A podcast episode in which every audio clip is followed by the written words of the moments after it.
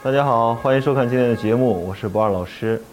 嗯，前两天呢，有朋友问到这个关于和田玉玉雕集散地的一些问题，然后说，呃，让我就是说，从今天这期节目呢，开始给大家讲一讲，呃，一些玉雕的一些集散地的一些知识。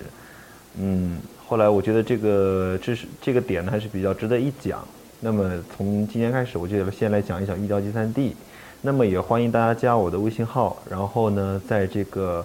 呃帖子的下方评论区里面呢，留一些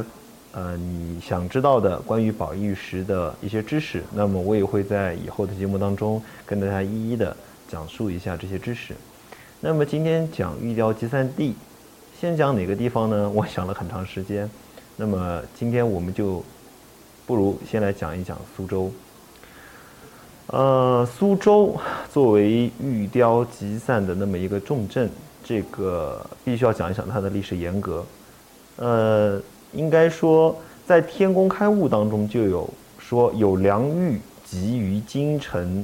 然工巧则推苏州。就是说，好的玉石呢，因为自古这个这个呃，作为经济也好，作为政治也好的中心的这个首都呢，必然好的玉料都是会先。被推到，呃，这个首都，但是那么好的玉料的一个加工呢，肯定是会放到就是说，嗯，怎么说呢？加工比较厉害的地方。那么从明朝开始就是首推苏州的。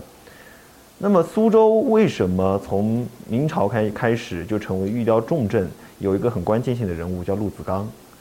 关于陆子刚这个人，如果说要衍生开来讲啊，那可就讲不完了。所以这一期呢，我们就暂时不讲这个人物，把这个人物放在后面，以后有机会给大家讲。从陆子刚开始，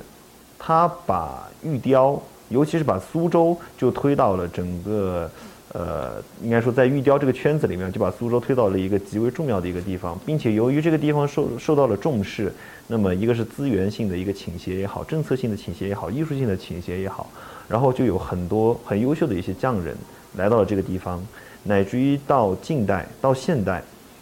苏州都依然是很多很优秀的玉雕师所汇集的一个地方。那么，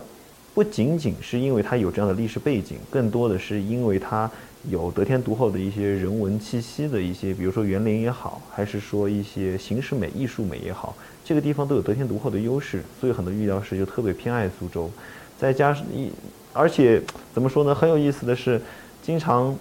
呃，一个地方一旦因为一个点而火起来之后，很多资源向它倾斜，这个地方就会进行一个很好的一个良性循环。